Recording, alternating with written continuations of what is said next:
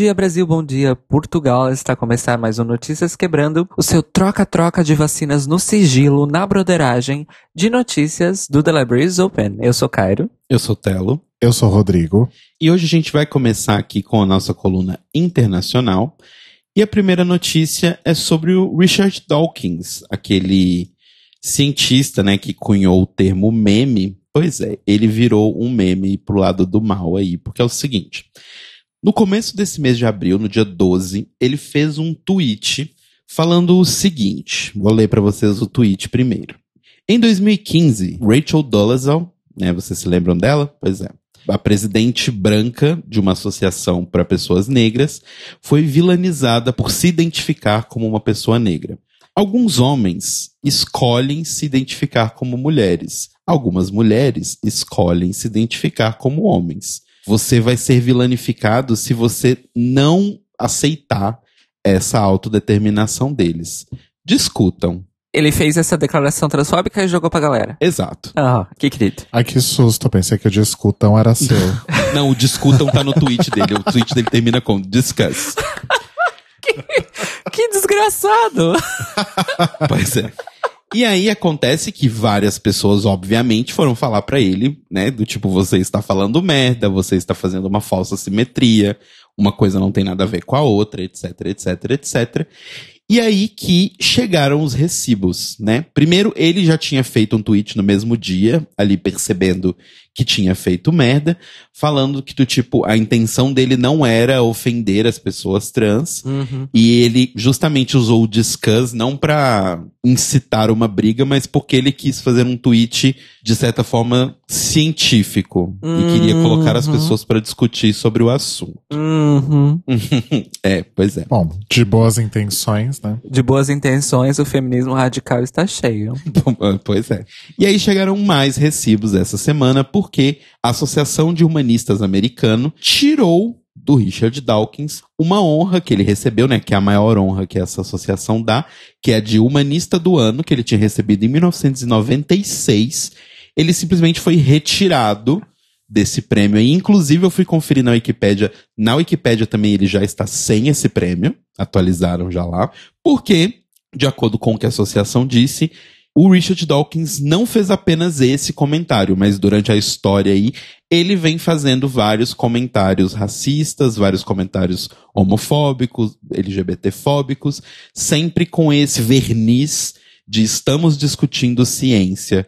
Então eles disseram que chega, basta, muda Brasil e tiraram o prêmio dele aí e disseram que isso não pode voltar a acontecer, né? Não pode ser usado esse verniz de ciência para se jogar pessoas LGBT, pessoas de minorias em rodas de fogo, né, como esse tweet fez. Então, parabéns aí para a associação e Richard Dawkins, como sempre, mostrando que, né, o que um velho branco homem cis rico é capaz de fazer. Merda. Pois é, exato. E essa pessoa ganhou aí a, a pecha de humanista. A gente precisa parar de dar títulos para as pessoas que as pessoas não merecem. Só acho. Ou a gente deveria fazer assim como a Associação de Humanistas fez, que é rever sempre se essas pessoas ainda merecem esse prêmio, não é verdade? Sim. Agora, eu só acho que a perda do mérito ainda é pouco. Eu acho que ele realmente deveria ser responsabilizado por isso, mas a gente sempre sabe onde isso dá, né? Exato. É. E assim, a despeito dele ser um babaca, como ele está se mostrando, ele ainda é um grande cientista e fez grandes contribuições para o mundo como um geral. Então ele não vai ser responsabilizado mais que isso, principalmente pelo fato dele ser, novamente, branco, hétero, cis, rico, sabe? Ele não vai. E ele ainda é inglês, o que alguns séculos atrás daria ainda mais privilégios. Mas Pois. Olha, só pra deixar claro, eu citei feminismo radical pra fazer uma piada, porque esse argumento do pessoas trans fazem blackface de gênero é uma das coisas que as TERFs amam falar, Uhum, uhum. tá? Só pra deixar claro aí a conexão. Sim. E continuando aqui no recebimento de boletos de recibos internacional, lembram daquela, toda aquela epopeia que a gente teve aqui no Notícias Quebrando, de falar sobre as cidades polonesas que estavam se alegando como cidades zonas livres de LGBT? Uhum. Lembram dessa treta toda? Como não lembrar? Pois é, os boletos e os recibos estão chegando. Por quê? Uma das cidades, a cidade de Krasnik, que teve essa afirmação aí, né, feita pelos vereadores da cidade, de zona livre de LGBTs em 2019, finalmente agora está lutando para conter os danos dessa medida. De acordo com o prefeito da cidade, o Wojciech Wilk, a decisão pôs em risco milhões de dólares em financiamento estrangeiro e transformou nossa cidade em sinônimo de homofobia, o que ele insiste dizer que não é verdadeiro.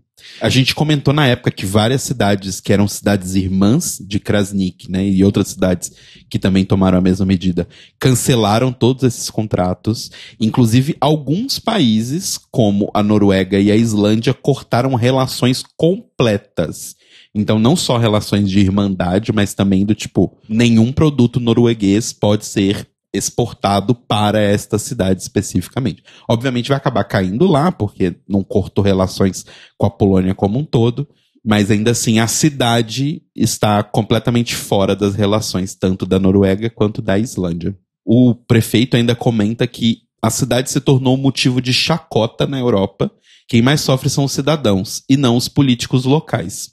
Agora, o prefeito ele está pressionando os mesmos vereadores que tomaram essa decisão lá em 2019 a revogar essa resolução aí, porque agora a cidade está perdendo horrores de dinheiro e não só perdendo dinheiro, mas também sofrendo sanções do Parlamento Europeu para cidades. Então fica nessa aí, galera. É aquela coisa, né? É só quando mexe no bolso. Claro. Que a coisa aperta, né? Exatamente.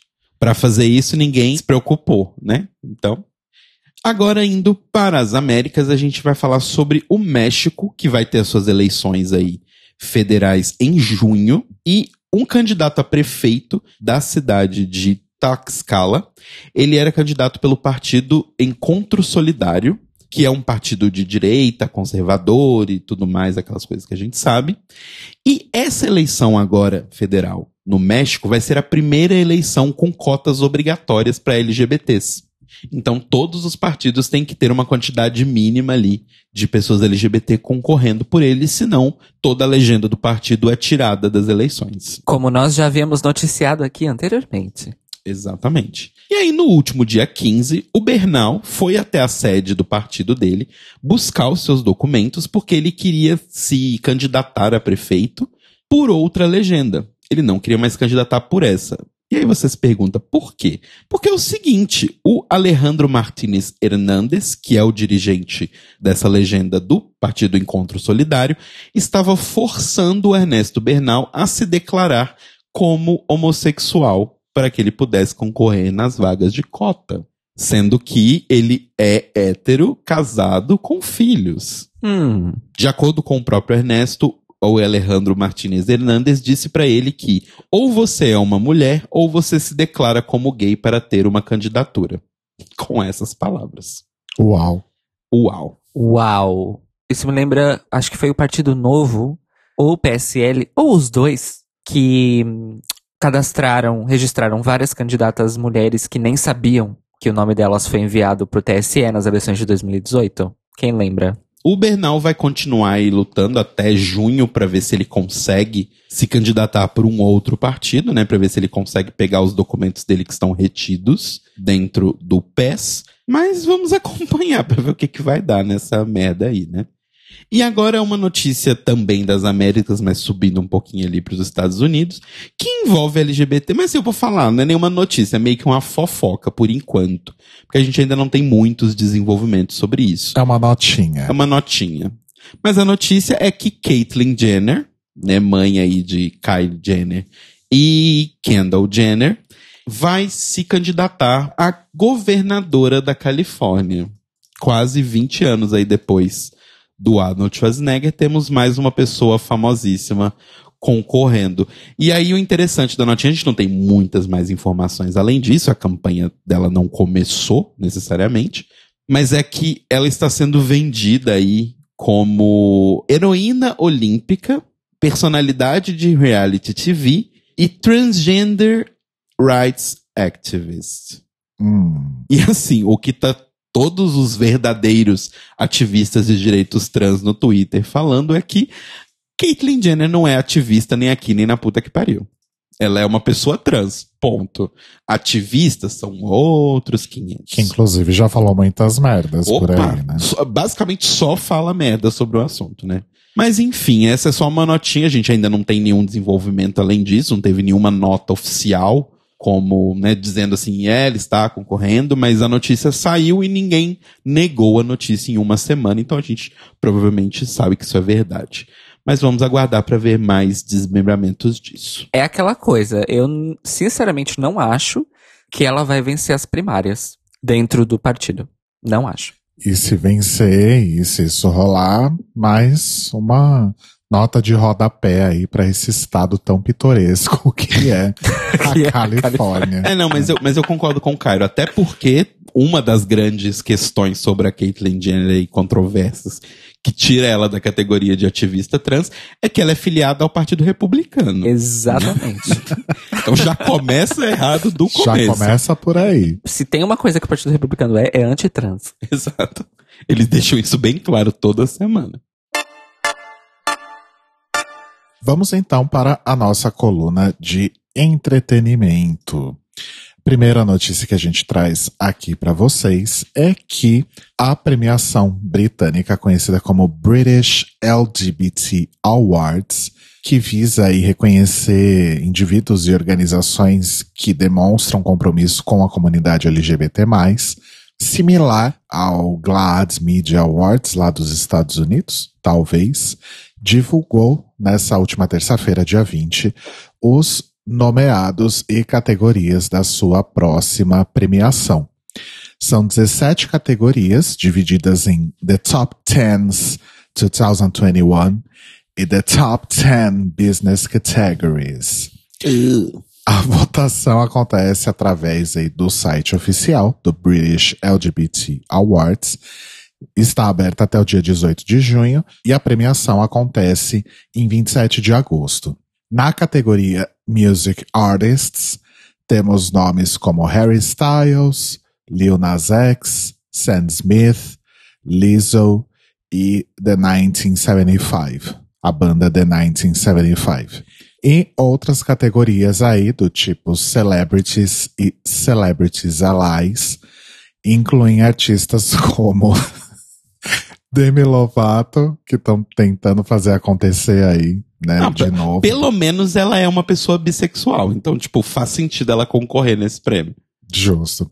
Inclusive, eu tava lendo aqui nas nossas pesquisas algo sobre a Demi Lovato em que ela comentava que ela se relacionou durante muito tempo só com homens porque era mais cômodo, não cômodo no sentido de não quero explorar melhor a, a minha sexualidade ou afins, mas cômodo porque ninguém ia encher o saco dela, Uhum. sabe? Uhum. Demi Lovato, a Cara Delevingne e a Charlie XCX Charlie. Xoxota. além aí de outros nomes. Então, vamos ver aí o que, que sai nessa premiação do British LGBT Awards. Podia ter um prêmio brasileiro LGBT, alguma coisa. Não? Too much? Vamos parar de morrer primeiro e ser assassinado. Depois a gente premia. Ok, faz sentido, faz sentido. E sei lá também se premiações. Eu acho que essa história toda de premiações precisa acabar, na verdade. Mas ok. E o Jonathan Bennett, que é aquele ator que a gente já viu aparecendo inclusive em Drag Race, né, que fazia o Aaron Samuels em Mean Girls, e o apresentador de TV James Vaughn se tornaram o primeiro casal gay a ser capa aí da revista The Knot. Knot, no caso, é K-N-O-T, tá, gente? Nó. De em, nó. Em inglês. É o K é mudo.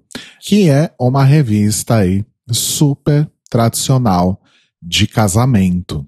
Os dois fizeram posts no Instagram falando sobre como é importante esse momento para a representatividade. O James Vaughn disse o seguinte, abre aspas, estou incrivelmente honrado em compartilhar esse momento com o homem que eu amo. O primeiro casal gay na capa da The Knot. Momentos como esse são muito maiores do que nós. Fico imaginando quando eu tinha 16 anos, deprimido e com medo, como teria me sentido se visse dois homens em uma, um relacionamento na capa de uma das maiores revistas de casamento do mundo. Essa é a esperança que necessitamos. E por causa disso, é a esperança que eu sei que alguém terá. Fecha aspas. Muito bonito. É sobre isso. É sobre isso, né? Foi siderúrgico aí nesse comentário. Mas aí vocês perguntam, qual que é a relevância dessa notícia, né? Por que, que ela tá aqui? Então, vamos olhar um pouquinho para fora, né? Um pouquinho ali para fora da bolha. A The Knot, ela faz parte de um grupo que se chama Exo Group, que é um grupo aí de publicações que tem no portfólio essas revistas de casamento, mães de primeira viagem. E é um grupo que existe aí há 25 anos. E aí, quando você entra no site, tem lá, né, o corpo diretivo e tudo mais. E são basicamente pessoas brancas que todas, muito provavelmente, devem ser heterossexuais também. E a gente sabe que existe realmente um público muito grande para esse tipo de publicação. Tanto que, no caso da Dead Notes, por exemplo, ela tá aí há 25 anos, uhum. né? E a gente sabe que a situação do mercado editorial impresso não tá lá aquelas coisas. Enfim. Então, é de fato um marco interessante em termos de representatividade. Né? Você, uhum. Pra gente pode ser, ah, X, revista de casamento, que merda é essa? Mas tem gente que consome isso, que compra todo mês, que assina, sabe? Então ter realmente um casal LGBT. O importante é justamente ter essa possibilidade de trazer um pouco de representatividade dentro de uma publicação que é extremamente tradicional. Isso vai despertar reações boas e reações ruins, como sempre acontece com esse tipo de coisa, mas é importante que aconteça. Então, é de fato sim algo importante e interessante de mencionar. E para terminar a coluna de entretenimento, a gente tem uma diquinha muito boa aqui. Os nossos queridos amigos lá do coletivo Vote LGBT estão promovendo o seu festival LGBT Flix de cinema entre os dias 30 de abril e 9 de maio, com uma seleção aí de sete longas. Os filmes são As Cores do Divino, do Vitor Costa Lopes, Corpo, sua autobiografia, documentário da Cibélia Pes e Renata Carvalho, Diga Meu Nome, da Juliana Chagas Gouveia, também um documentário, Homens Pink, do Renato Turnes, Para Onde Voam as Feiticeiras, de Eliane Café, Carla Café e Beto Amaral, Passou, do Felipe André Silva, esse é ficção, os outros anteriores também documentários, e por fim, Praia do Futuro, que acho que provavelmente é um que todo mundo já ouviu falar, da Carinha Nois, com o Wagner Moura e o Jesuíta Barbosa, né? Um filme que ficou aí bastante conhecido. Então, quem tiver aí a oportunidade de prestigiar e assistir essas obras, entra lá em votelgbt.org barra Flix. Veja aí direitinho como que vai funcionar a exibição entre, entre o dia 30 e o dia 9 de maio. Lembrando que é gratuito. Então arrasem. Continuando aqui em coisas gratuitas e serviços de utilidade pública, a gente vai para nossa coluna de cidadania, onde o Centro de Promoção e Defesa dos Direitos LGBT, em parceria com a Secretaria de Justiça, Direitos Humanos e Desenvolvimento Social da Bahia, vai fazer amanhã, terça-feira, dia 27 de abril, o lançamento no YouTube de uma cartilha que eles estão fazendo, um guia, para ajudar as pessoas a entender como fazer a solicitação da mudança de nome nos seus documentos, desde a retirada da certidão do cartório até como fazer para realizar a mudança mesmo, quais são os documentos necessários e tudo mais. O evento vai ser feito através do YouTube, às 10 horas da manhã, amanhã, dia 27, então marque aí na sua agenda, e depois o documento vai estar disponível para consulta e download na página do Justiça Social. Então, www.justiçasocial.ba.gov.br. Então, fiquem espertos aí, já salvem a cartilha e distribuam para quem vocês conhecem, né, para espalhar a palavra. E agora, meio que essa foi a última notícia boa. Agora a gente vai começar a mergulhar num limbo aqui, porque é o seguinte: todo mundo deve ter visto nas redes sociais, essa semana começou aí a circular a notícia de que está tramitando na Alesp, né, a Assembleia Legislativa do Estado de São Paulo, um projeto de lei para que publicidade que contém pessoas LGBTQIA ou famílias homoafetivas sejam proibidas chamou atenção né, de todo mundo essa semana, porque o projeto ia ser votado na quinta-feira, dia 22. Para vocês acompanharem a timeline completa do projeto de lei, a criação dele, a gente vai deixar para vocês uma thread que foi feita pela arroba Fazamor, lá no Twitter, que explica direitinho. Essa história toda vem correndo desde 2020. Então a gente vai deixar o link da thread para vocês verem tudo temporalmente aí. Mas, na semana retrasada, começou a votação para que essa PL entrasse em votação em urgência pela Câmara dos Deputados. E a Érica Malunguinho, né, que está lá como nossa deputada, falou que enquanto a proposta estava tramitando ali no Congresso de Comissões da LESP, dava para você ouvir risinhos de canto entre vários outros parlamentares da casa, Inclusive, um dos grandes apoios aí que a PL recebeu foi da Janaína Pascoal, mas não é de autoria da Janaína Pascal, viu, gente? A autoria, na verdade, é da Marta Costa, do PSD. De acordo com o projeto aí apresentado pela Marta Costa lá no ano passado, essas propagandas com famílias homoafetivas ou pessoas LGBTQIA trariam, abre aspas, desconforto emocional a inúmeras famílias e dizendo também que as propagandas mostram práticas danosas às crianças, fecha aspas, e que para ela a proibição vai evitar a inadequada influência na formação de jovens e crianças. Nessa vibe. Aí, com base nisso, a Malonguinho falou já várias vezes, puxou basicamente essa hashtag para a gente proteger né, esse direito e disse que as consequências do projeto são danosíssimas não só para a gente, mas para a própria prática da publicidade. E além disso, para Luana Pires, que é advogada integrante da Comissão de Diversidade Sexual e de Gênero da OAB de São Paulo, além de LGBTfóbico, o texto da PL da Mata Costa, ele fere a Constituição em pelo menos três pontos. Esses pontos são o artigo 220, que defende a manifestação de pensamento, a criação, expressão e informação sobre qualquer forma, processo ou veículo, não sofrerá nenhuma restrição. Então você não pode impedir que um veículo se manifeste. Você pode talvez dizer que ele se manifestou errado, enfim, mas você não pode impedir. Porque afinal isso é uma coisa chamada censura e a gente Teoricamente não tem isso mais, de acordo com a nossa Constituição. Outro ponto é que usa o termo preferência sexual, ao invés de usar orientação sexual, e lembrando que orientação sexual é um termo reconhecido pela Constituição, porque preferência sexual está errado. E além disso, o texto pretende legislar sobre publicidade e propaganda, que é de competência exclusiva da União. Então, é de escala federal, tanto que a gente tem o CONAR, né, que é o órgão aí que faz o trabalho de regulação da publicidade, então não é da esfera do Estado de São Paulo proibir ou deixar de proibir alguma coisa com relação à publicidade. Além desses pontos, a advogada ainda comentou que famílias homoafetivas são reconhecidas pela STF desde 2011. Então é basicamente do tipo, não venha falar merda sobre esse assunto, porque esse assunto não é nem da escala de vocês e não faz nem sentido ser discutido.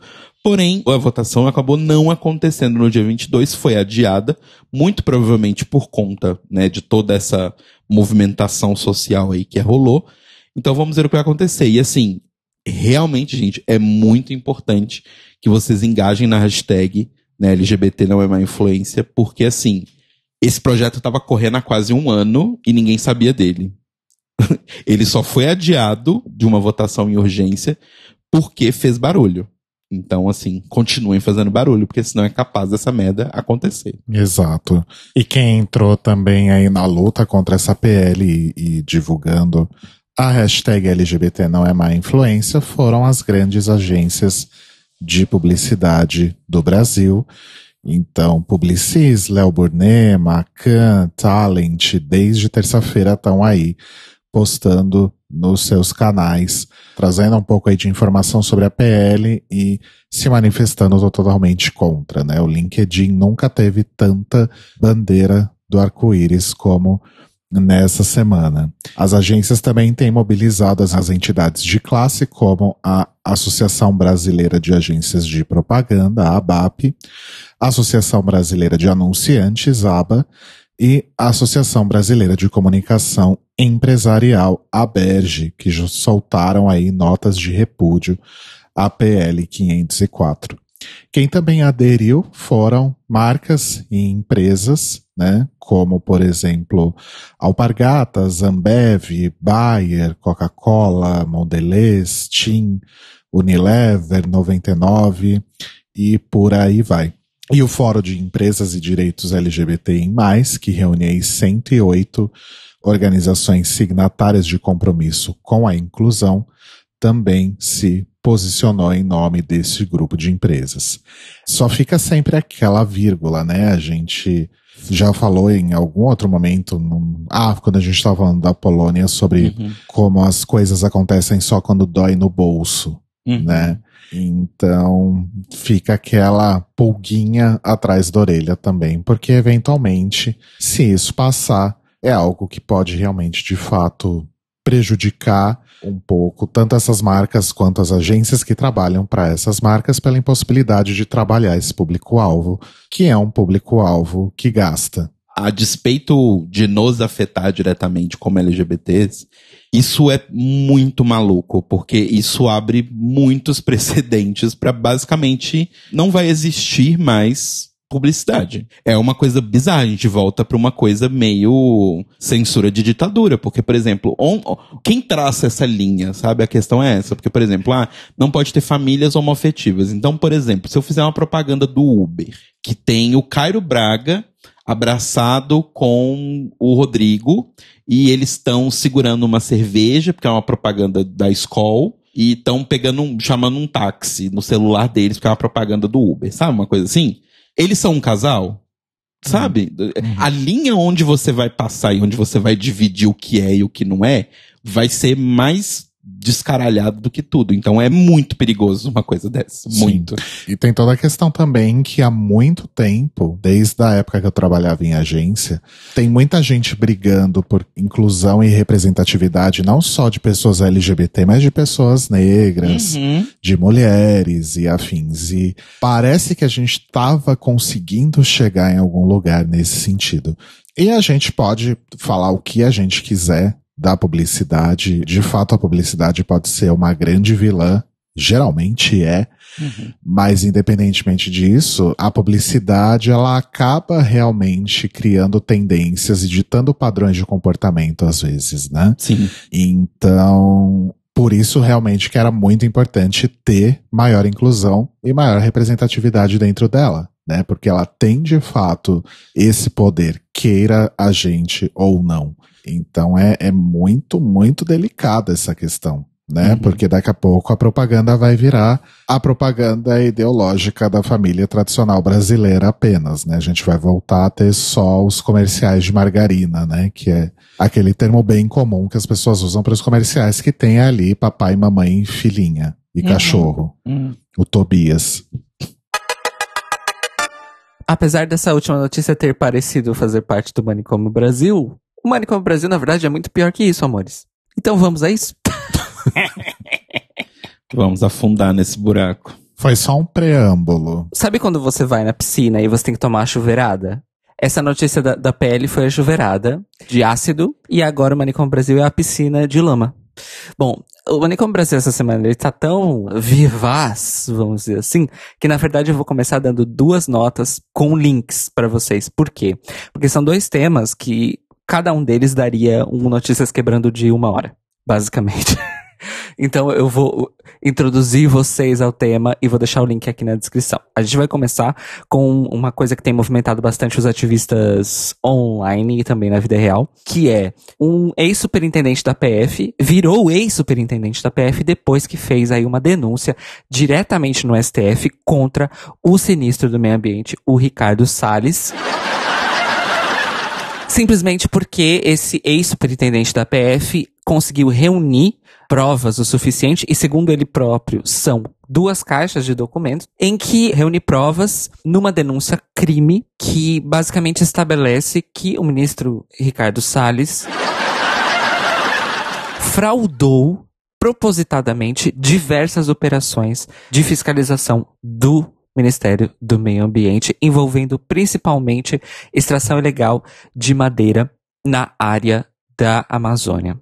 Gente, é um, uma história extremamente escabrosa, porque tem números, tem notas fiscais de licitações, tem provas fotográficas, gravações de áudio, documentos, todo um paper trail que prova que em pelo menos uma ocasião, e isso é só um dos casos que ganhou destaque na imprensa, tá? Nessas duas caixas de documentos, em que o Ricardo Salles, ele conseguiu desviar a atenção da imprensa para um caso que era uma extração legal de reflorestamento, como se fosse ilegal, para desviar a atenção do fato de que ele estava sabotando a investigação, várias investigações do IBAMA do Ministério do Meio Ambiente com áreas ilegais de extrativismo de madeira. Ou seja, gente, é uma coisa absolutamente escabrosíssima, do nível Shonda Rhimes. Então, tem uma reportagem da BBC que esmiuça aí esse caso todo. Vou deixar o link para vocês aqui na descrição, porque realmente vale a pena ler, pra gente ter a dimensão. É porque, assim, a gente sempre fala do, do Ricardo Salles aqui, dos absurdos, que ele fala. É diferente a gente ver toda uma investigação sobre as coisas que ele fez no ministério que a gente nem ficou sabendo. É uma outra dimensão de horror, vamos dizer assim. A segunda dica que eu vou dar para vocês é, na verdade, uma série de reportagens que o The Intercept Brasil tem feito depois da divulgação de grampos feitos pela APF com o grupo de milicianos ligados ao falecido Adriano da Nóbrega, que sofreu aí basicamente uma queima de arquivo e que atingiu aí um dos seus ápices, porque o The Intercept ainda não anunciou se a série de reportagens acabou ou não, mas ela está na terceira parte, né, no seu terceiro artigo, e o grande destaque que foi dado é porque nessa parte eles expõem trechos de conversas do grupo de milicianos ligados a Adriano da Nóbrega, em que eles fazem referência direta a Jair Bolsonaro, utilizando além do nome dele, Jair, simplesmente, algumas outras siglas como HNI, seu presidente e até mesmo o chamariz que eu achei maravilhoso, que é o cara da casa de vidro. Por que da casa de vidro? Porque é uma referência ao Palácio da Alvorada que tem aí as suas as paredes externas revestidas por vidro, né? Como todo mundo conhece. E a questão toda não é só que eles fazem referência ao presidente como se ele fosse uma pessoa distante. Não, muito pelo contrário. Eles fazem referência a Bolsonaro como uma pessoa próxima que faz favores há muitos anos para esse grupo de pessoas e que na verdade eles consideram e isso é mencionado várias vezes que o fato do Bolsonaro ter se tornado presidente só traz dor de cabeça para eles. Vocês querem um recibo maior que esse, amores? Nossa, gente, sério. É, é, é, muito bizarro porque parece que o buraco não tem fim. Não, não tem fim. Então eu vou deixar para vocês o link dessa parte 3, mas vocês, se vocês quiserem, vale a pena também ler as outras duas primeiras partes dessa série de reportagens do The Intercept Brasil, que na verdade vem aí de uma longa linha de reportagens, não só do The Intercept, mas também de outros meios independentes da, da mídia brasileira, que provam por A mais B que o clã, não só o Jair Bolsonaro, mas o clã Bolsonaro possui relações estreitas e se não possui, vamos dizer assim, membership. São membros das milícias e forças paramilitares que andam aí reinando no Rio de Janeiro já há pelo menos uma década. Agora, falando ainda de clã Bolsonaro, agora vamos aí adentrar mesmo nas águas turvas. A gente botou ali o pezinho, né? Molhou o pezinho, tchu, tchu, tchu, tchu, na lama, tá na hora de mergulhar. O Carlos Bolsonaro, que para quem não lembra, é vereador na cidade do Rio de Janeiro. Quem aí lembrava que ele era vereador na cidade do Rio de Janeiro? Ele nunca fica lá, né? Então não dá para saber. Porque assim, quem lê notícias acha que ele é assessor oficial da presidência da República, ou tem algum cargo no governo federal, né? Porque, sinceramente, inclusive, uma coisa que a imprensa não chama atenção o suficiente é o fato dele ficar indo e voltando do Brasília pro Rio de Janeiro com dinheiro público. Uhum. Então, o vereador do Rio de Janeiro, Carlos Bolsonaro. Ele estava numa sessão da Câmara Municipal do Rio de Janeiro, em que estava sendo discutido, no encontro virtual, tá? Uma nova proposta de lei geral da, Pro- da proteção de dados, o LGPD, que é uma coisa que é basicamente baseada numa primeira legislação que foi estabelecida aqui na União Europeia, que é conhecida pela sua sigla em inglês, que é o GDPR. Quem navega na internet aí já está familiar aí com os avisos, né? Se você aceita os cookies, se você rejeita os cookies. Tudo isso é essa, esse tipo de lei de regulamentação posto em prática. Eles estão discutindo isso lá na cidade do Rio de Janeiro, principalmente na aplicação disso no- nos serviços digitais da esfera pública, né? E aí, Carlos Bolsonaro, que é um dos filhos aí do presidente Jair Bolsonaro, ao ler a sigla LGPD e ao ler o termo autodeterminação informativa, que nada mais é a definição legal de direito de escolha que você tem se você vai ceder as informações de cookies ao website ou não, ele interpretou aquilo como se fosse uma referência à identidade de gênero e à comunidade LGBTQIA+. Eu vou citar aqui uma frase. Freud explica. É só isso que eu tenho pra dizer sobre essa notícia. Ele ainda tentou se defender, porque quem divulgou muito isso foi o Felipe Neto. E ele tentou se defender e falar que é fake news, que não é verdade, eu não disse isso. Aí então, o jornal O Globo, através da coluna da Camila Zarur, conseguiu o vídeo da sessão virtual da Câmara Municipal, afinal de contas, já que é uma sessão virtual, ela tem que ser divulgada de alguma forma, porque as pessoas não podem comparecer, né? A Câmara em si, então isso tem que ser divulgado porque faz parte da transparência, né? Do serviço público, casas legislativas e tudo mais. E sim, amores, o vídeo prova que ele fez mesmo essa confusão e protestou contra esse elemento da lei, estão querendo colocar a ideologia de gênero e tudo mais. Enfim, é isso. Este é Carlos Bolsonaro, vereador da cidade do Rio de Janeiro. E assessor do presidente. pois é, assessor inoficial do presidente. Qual a qualificação? Ele é filho do presidente. Essa é a qualificação. É tudo que precisa. Ainda em notícias piores, porque eu decidi ordenar aqui realmente num crescendo, uma coisa bem wagneriana. Uma das notícias mais tristes da semana em vários níveis é o anúncio oficial do governo federal de que não haverá o censo recenseamento em 2021, que era para ter acontecido no ano passado e foi adiado para esse ano por causa da pandemia, claro, eh, porque, enfim, o IBGE precisava se adaptar, o orçamento também precisava ser revisto e tudo mais. O governo federal deu o mo- motivo que é não há dinheiro para isso. Porém, contudo, todavia, por que, que não há dinheiro para isso? Porque eles decidiram que não há dinheiro para isso. Exato. O dinheiro não, não é uma coisa que cai do céu. Existe um dinheiro e esse dinheiro é dividido antes das coisas. Exatamente. Os cortes começaram ainda quando a proposição do orçamento estava tramitando no Congresso Nacional. Então, desde essa gênese, vamos dizer assim, os parlamentares já tinham cortado a dotação orçamentária que estava sendo destinada, ou deveria ter sido destinada, ao censo desse ano. Ou seja, originalmente a proposta do texto era que 2 bilhões de reais teriam sido direcionados para o IBGE para a realização do censo 2021 e daria aí todas as condições estruturais para que o censo pudesse ser realizado mesmo durante a pandemia. E aí os parlamentares disseram não. Não vai ser 2 milhões. E eles diminuíram esse valor para 71 milhões de reais. Atenção para esta queda de valor. Uau! Lembrando que a gente está falando do Brasil. 71 milhões de reais não dá para você recensear a população brasileira. Simplesmente não dá.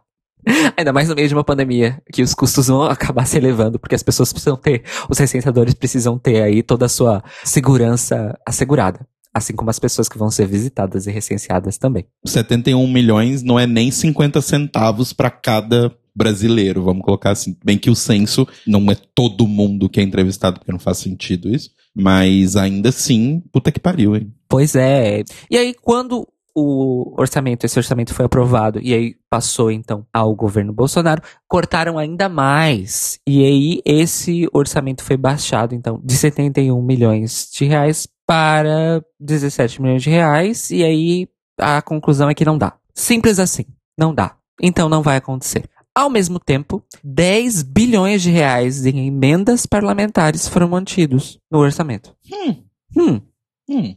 Hum. E aí, numa nota pessoal, eu gostaria de dizer que essa notícia me entristeceu muito justamente porque estamos em recenseamento aqui em Portugal desde o dia 19 de abril. E eu vou responder o censo aqui em Portugal esse ano. Então, saber que eu vou responder aqui justamente no momento crucial em que os dados da população são essenciais para uma recuperação do país, de qualquer país, depois ou durante ainda essa pandemia, o Brasil vai ficar aí às escuras. Para quem não sabe, não só o censo, mas todo o trabalho que o IBGE faz em relação às estatísticas da população brasileira são a base, a base mais básica que existe para qualquer tipo de política pública que existe no Brasil, mas também para dar um retrato do país e equalizar as questões econômicas e também de seguridade social, como é a dinâmica do salário mínimo num país, quais são as dinâmicas de paridade de gênero e tudo que vocês podem imaginar é baseado em dados do censo. E num país onde as famílias estão basicamente, eu acho que hoje, se a gente parar para fazer essa análise aí, devem ter pouquíssimos brasileiros que não têm nenhuma relação sanguínea com alguém que faleceu por conta da Covid. E além disso, soma-se ao fato de que a fome sobe de forma galopante no Brasil todo. Só que se você não tem dados, isso é só fake news, isso é só opinião. Isso é só a esquerda querendo atrapalhar. Exatamente. E não se enganem, isso foi uma escolha do governo, dos parlamentares e do governo. Não ter o censo esse ano. Mesmo porque a gente sabe muito bem, o, o trabalho do IBGE é um trabalho exemplar. O IBGE é uma instituição que sempre procura estar à frente assim das últimas questões, principalmente em recenseamento, seja recenseamento parcial, seja recenseamento total. E Neste ano, com certeza, nós teríamos uma sessão dedicada ao impacto da pandemia nas famílias brasileiras, né? E é isso que o Telo disse. As pessoas iam relatar quem elas perderam, quem daquela casa morreu de Covid-19 ou não. E esses dados poderiam, por exemplo, para servirem de contraprova ou confirmação dos dados oficiais que a gente tem todos os dias. E aí a gente descobrir, ia descobrir também, se calhar, né, o tamanho da subnotificação. É, mas é como o Telo disse, se não há dados, o problema não existe, né? Exato. Não, tem, não existe nenhum problema no Brasil se você não tem dados sobre esse problema. Falando em dados e problemas, a gente chega então à notícia mais escandalosa da semana. E talvez a mais manicômio. Nossa, com certeza. É a mais manicomial de todas. De acordo com uma análise da Folha de São Paulo com informações do DataSUS, mais de 16 mil pessoas tomaram segundas doses trocadas da vacina contra a Covid-19 no Brasil. O que isso significa? Que elas tomaram a primeira dose de um dos tipos e tomaram a segunda dose do outro tipo. Lembrando que atualmente no Brasil apenas duas variantes de vacina da Covid-19 estão disponíveis: a da Oxford AstraZeneca e da Coronavac. Ou seja, só existem duas opções. E ainda conseguiram errar. E mais de 16 mil pessoas tomaram a primeira dose de uma e a segunda dose da outra.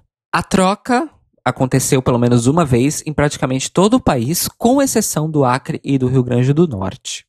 Enfim, a Folha tabulou as informações para fazer vários recortes aí e tudo mais. E só para deixar bem claro aqui, esses dados eles representam o período de, do primeiro mês, ou seja, de 17 de janeiro a 17 de fevereiro, que é o primeiro mês de campanha de vacinação nacional, e o universo total dessas pessoas, esses dados é de 3,5 milhões de pessoas. Ou seja, de 3,5 milhões de pessoas desse universo, mais de 16 mil tiveram essa segunda dose trocada.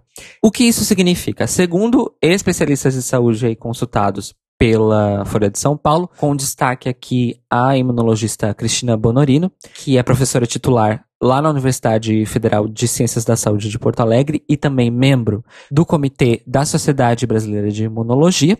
Quem tomou uma dose de cada vacina não tomou nenhuma dose completa de vacina nenhuma. Ou seja, essas pessoas não estão imunizadas de verdade.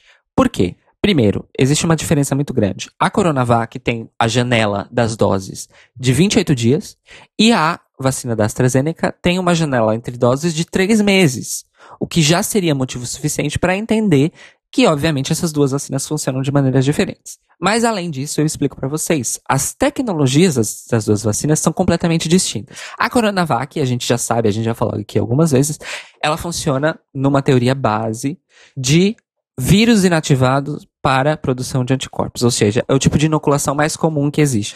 Mas a vacina da Oxford, ela faz, na verdade, uma técnica que se chama vetor viral não replicante.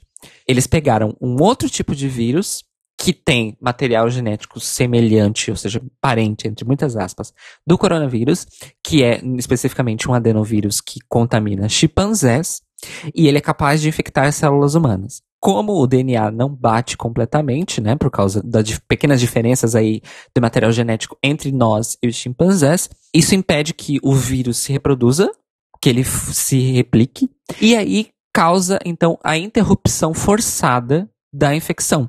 E por causa desse adenovírus, então se a pessoa pega o coronavírus, né, que infecta a gente, e o adenovírus já está presente no corpo da pessoa, graças à vacina da Oxford, o adenovírus então barra a replicação do coronavírus no nosso corpo e a infecção fica estagnada até o nosso sistema imunológico responder depois de um tempo e aí eliminar de fato a presença de, desses vírus nos nossos corpos. Então são funcionamentos completamente diferentes e que não se integram entre si. Agora vocês pensem comigo, parece baixo, né, o teor. De 3 milhões e meio de pessoas, 16 mil pessoas foram vacinadas da maneira incorreta. Mas aí tem aquela questão, quais são os efeitos colaterais dessa vacinação incorreta? A gente não faz a menor ideia. E essas 16 mil pessoas vão ter que descobrir o que é que vai acontecer com elas. Ainda não tem nenhum posicionamento do Ministério da Saúde em relação à retificação, vamos dizer assim, da imunização dessas pessoas que teriam aí que realmente tomar uma segunda dose correta de acordo com a primeira. Mas também, pela falta de informação do tipo de efeitos colaterais possíveis, também é muito inseguro a gente simplesmente. Ah, a pessoa tomou a dose da Coronavac e depois tomou a segunda dose como se fosse AstraZeneca. Ah, então vamos dar a segunda dose da Coronavac para ela. E se isso causar um colapso no sistema imunológico da pessoa? A gente não sabe. A gente não sabe. Ou seja, no momento, então, estuda-se qual vai ser a resolução dessa grande questão. Uma coisa curiosa, e eu termino essa nota aqui falando disso, é que existe uma concentração bizarra de 2.747 casos de vacinas trocadas, especificamente em uma UBS na cidade de Santo André, a UBS Espírito Santo, que é a maior concentração de vacinas trocadas do país. Parabéns, Santo André, pela conquista. Parabéns. A gente termina então esse como Brasil com uma notícia que eu considero uma boa notícia. Não sei vocês. Uhum, uhum. Morreu aos 69 anos de Covid-19 o notório maluco, porém um maluco perigosíssimo, chamado Levi Fidelix, também conhecido como o bigodudo do aerotrem. Um grandíssimo homofóbico, conservador, misógino, racista, que tenta aí há sei lá quantos anos, acho que ser presidente do Brasil e ou governador ou prefeito de São Paulo, dependendo aí do, do que ele consegue, né? Pelos, pela sigla PRTB. E a única coisa que ele usava como ponto de campanha era o tal do aerotrem que nunca veremos ser realizado, já que ele morreu de Covid-19 e, na minha opinião, simplesmente já vai tarde. Ai, solta a buzina. E assim termina, pelo menos numa notinha boa, o Manicômio Brasil SA dessa semana. Eu amo quando a nota boa é a morte de uma pessoa, né? Olha a que ponto chegamos. Então vamos encerrar agora com o Boletim Drag Race, seu drops de notícias sobre RuPaul Drag Race e correlatos. E a gente começa então aqui com a confirmação de uma notícia, né, de algo que se não fosse acontecer seria um grande absurdo, que é a confirmação de ninguém mais, ninguém menos do que Kylie Minogue no painel de jurados convidados de Drag Race Down Under. Então, sim, Kylie Minogue estará lá no painel de jurados.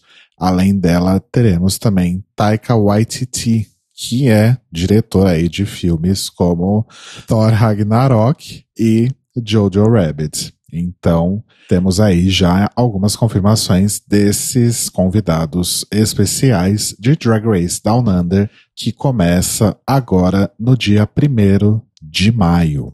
Falando em convidados jurados especiais de RuPaul's Drag Race, quem não confirmou nada, mas disse que talvez estivesse interessada em participar da bancada de jurados de alguma das próximas temporadas é ninguém mais, ninguém menos do que Cher, ela mesma, Cher. I'm Cher, bitch. A única que vai sobreviver aí ao holocausto junto com as baratas maravilhosa Cher estava dando lá uma entrevista para Entertainment Weekly, falando aí sobre o seu novo documentário Cher and the Loneliest Elephant, e perguntaram se ela apareceria em algum momento em RuPaul's Drag Race. E ela disse que, bom, ela tá ciente, ela tá consciente aí de que tem muitos fãs que estão doidos para vê-la aparecendo no programa e disse que ela é muito amiga da RuPaul. A Cher disse o seguinte, abre aspas. Eu conheço ele faz muito tempo. Ele é um cara tão legal. Eu consideraria sim. Eu tenho assistido. Ele é inteligente e eu amo ele. Ele é o cara mais legal de todos os tempos. O que ele tem conseguido fazer é incrível. Fecha aspas. Acho que a gente precisa mandar pra Cher algum link sobre o fracking. Na verdade, né? eu acho que esse comentário da Cher tem muito aquela cara de quando a pessoa vai terminar o namoro. Ah, não, eu sou eu, não é você. Do tipo, não, ele é a pessoa mais incrível da face da Terra. Mas sabe como é, né? Não rolou até hoje. Deu ir no programa dele. Mas diz ela que quer ir. Mas quanta gente já não disse que queria aparecer em Drag Race e nunca esteve lá? Nunca né? aceitou o cachê. Enfim. Mas é isso, Maurício. Então, quem sabe um dia. Eu não boto muita fé, sugiro que vocês não botem também. Mas, enfim, pelo menos ela manifestou interesse. Se ela não for, a gente pode colocar ali uma, uma Chad Michaels, uma Delta Work, que tá, tá tudo bem. E para finalizar, tem Queen entrando aí pra Podosfera, amores. Quem entra agora aí pro mundo dos podcasts é a Checolê. A Checolê foi contratada aí pelo conglomerado, entre muitas aspas, Mongols of Media e Forever Dog, que são justamente a produtora e a distribuidora do Race Chaser, da Alaska e da Willan e de outros podcasts aí que envolvem participação de outras drag queens. E a Shea vai fazer um podcast focado em America's Next Top Model, que se chama Wanna Be On Top. Pois é. Ela vai falar sobre o programa, não diz aqui se é alguma coisa episódio por episódio ou temporada por temporada, até porque teve quantos ciclos, né, de America's Next Nossa, Top Model. Eu Enfim. acho que mais de 25, se eu não me engano. Mas ela vai falar sobre o impacto do reality na cultura pop, no mundo drag, na moda e vai trazer aí convidados, né? Já tem episódio com a Raja e com a Peppermint. E ela quer também trazer aí ex-participantes de American's Next Top Model para participar. Até o momento, ou pelo menos no que diz na matéria, ela não mirou na Tyra Banks, mas seria curioso. Mas acho que não acontece. Enfim, se vocês quiserem prestigiar um pouquinho mais do trabalho da Shea Coulee, procure então o podcast Wanna Be On Top no lugar que você prefere ouvir os seus podcasts. E esse foi o Greg Reyes da semana. O Notícias Quebrando hoje teve informações do Pink News, do Gay Blog BR, do Guia Gay São Paulo, da AP News, do Nação da Música, do Observatório G, do Universa do UOL, do Twitter arroba Fazamor, do Caderno de Economia do Estadão, do Jornal Estado de Minas, da Folha de São Paulo, do Intercept Brasil, da BBC Brasil, do G1, da revista Quem, do site arroba Nerd e do site da Entertainment Weekly. Arrasou. Indicações essa semana? Eu tenho uma indicação, mais uma vez, é tipo. O que eu vi de novo essa semana? Eu assisti uma série da Netflix, que infelizmente já acabou, mas enfim, são duas temporadas bem curtinhas. É uma série de comédia incrível chamada Great News. Enfim, as desventuras de uma equipa de um telejornal eh, vespertino nos Estados Unidos, em que a protagonista é uma, uma produtora de segmentos, né, de reportagens, e a mãe dela se aposenta e resolve também estudar jornalismo e ela consegue uma vaga de estagiária na mesma equipe da filha, e aí, enfim, hilarity ensues. Enfim, no final das contas, é uma série menos boba do que eu achei que fosse ser. E os personagens são bons, o elenco é muito bom. Tem o dedinho ali da Tina Fey, que inclusive fa ah, faz uma participação ali em, numa altura da série, numa personagem recorrente. E tem a Nicole Richie, sendo boa atriz, uma boa atriz de comédia, que é uma coisa que eu nunca pensei em ver na minha vida. E vale a pena, gente. São, acho que ao todo são 23 episódios. 10 na primeira temporada, 13 na segunda, e é realmente boa. É uma série de comédia assim perfeita para você tipo tomar o seu seu café da manhã, ali seu pequeno almoço assistindo e um cafezinho da tarde assim, tem 20 minutinhos, 23 minutinhos cada episódio. É uma delicinha de comédia, realmente. Gente, a minha indicação é uma coisa muito louca porque eu vou eu tava esperando eu terminar de ler um livro que eu comecei a ler eu não tenho certeza agora se eu comecei a ler ele em 2020 ou 2019. Eu acho que foi 2019. E eu só terminei agora. Por que isso? Porque o meu hábito de leitura, ele é muito relacionado a deslocamentos. E atualmente eu só me desloco de um cômodo para o outro da casa. Então eu acabei demorando muito para terminar de ler esse livro. Não tem nada a ver com o fato da leitura ser difícil ou pesada, é só porque realmente eu não consigo encaixar direito mais esse hábito na minha rotina. Então eu acabei demorando muito. É um livro longo até, acho que são quase 800 páginas, mas o problema nem foi esse. O problema foi, eu li um, alguns capítulos hoje e só ia pegar de novo daqui a duas semanas ou três. Mas enfim, resumo da ópera. O livro que eu agora depois de ler eu concordo que realmente ele é obrigatório para nós, pessoas LGBT, que é o Devassos no Paraíso, do João Silvério Trevisan.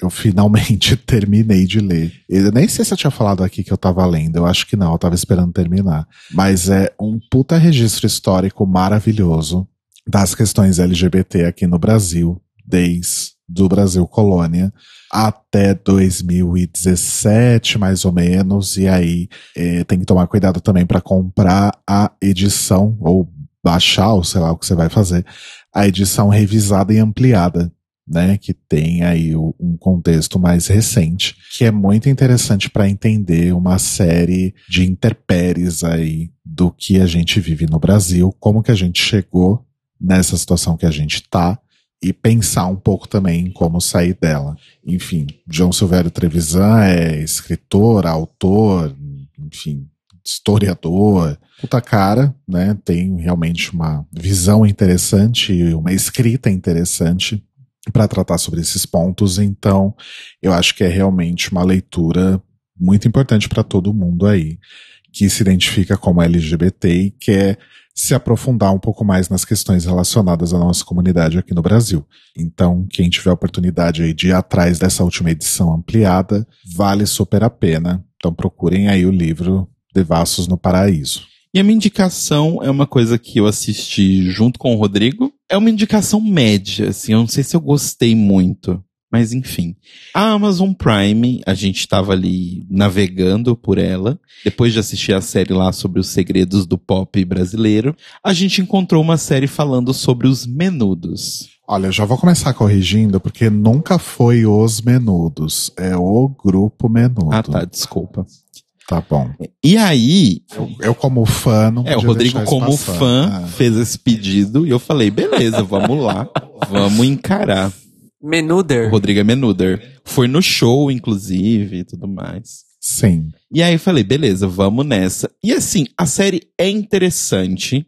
Eu acho que ela traz uma visão muito interessante de como as coisas aconteceram e como foi o desenvolvimento. Principalmente, eu acho que para quem não acompanhou, né? Porque os menudos duraram tempo pra caralho. Tipo, o menudo. O menudo durou tempo pra caralho, porque, tipo, foi de 77, ou seja, o negócio começou antes do Rodrigo nascer e foi acabar quando a Luísa nasceu, em 1996. É muito tempo que durou a banda. E assim, é interessante ver, principalmente pelo fato de que foi uma banda de pop latina que meio que criou o formato do que dominaria a música ali nos anos 90 e nos anos 2000, né? Que foi esse formato de boy band, girl band e tal. Essa parte foi muito legal. O que eu fiquei meio assim é que eu acho que a série tenta parecer que ela é muito profunda, mas ela é extremamente carta branca. Do tipo, a série não toma nenhum partido. E se ela toma algum, é um partido muito positivo pro produtor da banda, principalmente, né? Que era o Edgardo Dias. É uma visão muito romantizada. É uma né? visão muito romantizada de como foi o negócio, assim. Porque, tipo, mostra um pouco ele sendo filha da puta e tal, aqui e ali e tal. Mas a gente vai acompanhando durante a série vários escândalos que vão surgindo, várias coisas que vão vindo à tona, e a série não toca nesses escândalos. Ela cita, mas ela passa como se não fosse nada. E eu consigo entender quando você tá falando, tipo, ah, mas não existem provas nem para um lado nem para o outro, então é complicado a série pegar e defender um desses lados. E eu até consigo compreender se, se propusesse a ser uma série documental, o que ela não se propõe desde o começo. Ela é um docudrama, né? Então, eu acho que até chamar de docudrama é meio forte, sabe? Porque eu acho que ela traz muito pouca informação palpável para ser considerada um docudrama, sabe? Do Uhum. tipo, as informações palpáveis que a gente tem são entrevistas com o Edgardo Dias e com as pessoas principais ali que fizeram parte do grupo. E, tipo, datas de quando uma pessoa saiu e uma pessoa entrou na equipe. Pronto. Não tem nada além disso de dados materiais. E além disso, a história, principalmente na parte de drama, enfia um plot ali no meio que hum, não vai pra lugar nenhum, não é interessante. Eu tava até instigado no começo, mas assim, enrola demais e não entrega, sabe? Mas É aquelas séries, gente, quem ouve mais um podcast de casal sabe. Aquelas séries que eu sempre comento que a gente tá assistindo e em determinado momento o Telo pega o celular ou o Switch eu desisto, é. E Exato. só fica eu e os gatos vendo e os gatos adoraram. Exato. Deram nota 5. Mas, mas assim, se você era o fã do Menudo e, e- ou pelo menos você quer entender um pouco melhor o que foi, que era meio que o meu caso, assim, porque, né, nunca tinha tido essa ligação, assim, com o grupo, vale a pena, porque é uma série leve e tal, dá pra você assistir ali rapidinho. Mas, assim, são 15 episódios, então vá preparado. 15 Então- episódios que poderiam ser 10. Exato. Então é uma indicação meio que não indicação assim, mas eu acho que assim, se você se interessa pelo tema, vá assistir, porque eu acho que você vai tirar alguma coisa dali. É o que eu falei semana passada, quando eu fiz a indicação prematura, né? A gente tinha visto um episódio só quando eu falei na semana passada. Eu acho legal pra entender de onde veio coisas como, pensando aí numa timeline, coisas como Locomia, New Kids on the Block, New Edition, e aí um pouquinho depois Backstreet Boys, NSYNC, Five e afins. É o mesmo template. Né? E antes do Menudo, o que a gente tinha tido que talvez pudesse ser considerado boy band eram os Beatles e o Jackson 5. Mas era um outro template, bem diferente desse template que se criou com o Menudo. Então, eu acho que vale como um registro histórico também, sabe? Apesar de não ser um documentário de fato. É. A série chama Suba até a Mimoto, né? Ou em português eu acho que é Suba na minha moto. É. E é isso, assistam se quiserem. Como todas as indicações que a gente dá aqui. né? Exato. Ouçam, leiam e vejam se quiserem. Com a sua própria conta e risco. E o Notícias Quebrando está disponível toda segunda no feed, no nosso site thelibrariesopen.com.br, no YouTube e no seu serviço de streaming preferido. E se você quiser contar pra gente qual boy band era a sua favorita, manda um e-mail para contato arroba thelibrariesopen.com.br ou entra no nosso site ou no nosso YouTube e deixe seu comentário no post deste episódio. Para interagir com a gente nas redes, você pode procurar tanto no Twitter quanto no Instagram o arroba Clio Podcast e ajude a gente financeiramente em apoia.se barra The Libraries Open. E nós nos ouvimos e nos falamos novamente hoje à noite, às 21 horas, horário de Brasília, e uma da manhã da terça-feira, horário de Lisboa, ao vivo em Open podcast e também em twitch.tv barra Podcast para mais um episódio do The Libraries Open, finalmente chegando à grande finale da 13 terceira temporada da corrida de drags da RuPaula Estados Unidos da América que nós perdemos a aposta. Nós apostávamos que a pandemia acabaria antes da 13 terceira temporada, mas a 13 terceira temporada acabou antes da pandemia. Para surpresa de todos e todas, envolvidos. Então estejam conosco, teremos convidadas especialíssimas e faremos finalmente a amarração dessa temporada tão longa e tão maluca de RuPaul's Drag Race. Esteja conosco para participar do chat, dê a sua opinião, fala, faça piadas, mande beijinhos, receba beijinhos e tenha uma ótima segunda-feira, uma ótima semana. E já ganhou aqui uns beijinhos já agora, ó. Beijos, Mores. Boa semana. Beijos.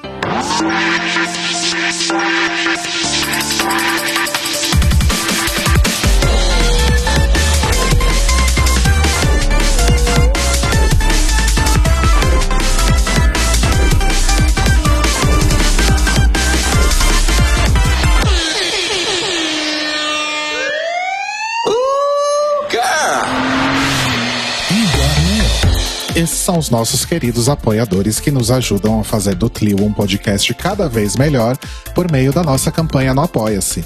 Obrigado, Moris! Rafa Bibi, Ivan Ribeiro, Tonho Esteves, Tiago Querentino, Fúvio Bassalobre, Sérgio Araújo, Thaís Alves, Fred Pavão, Lucas Romeiro, Gui Gonçalves, Mia Brandão, Jean Prado, Pandora, Maíra Bueno, Inês Barreto, Cacita Alves, Valdir, Manuel Carneiro, Letícia Ferreira, Vitor Vilaverde, Arthur Mois, Raboni Santos, Edgar Torres, Alu Vieira, Inoue, Juliano Lopes, Tata Finoto, Malcolm Bauer, Senhor Basso, Feliciano Silva, Nájila Sanderson, Glessi Jatobá, Danilo Cursino, Marcos Vinícius Barbieri, Lana Andrade, Maria Lua, Pri Armani, Matheus Henrique, Fernando Xisto e Brenner Guerra. Se você quer ouvir o seu nome no final de todos os nossos episódios, vai lá em apoia.se barra The Libraries Open, confira as nossas metas, escolha as suas recompensas e se torne uma apoiadora do The Library is Open. Oh, crrr, Oh, crrr. Oh, crrr.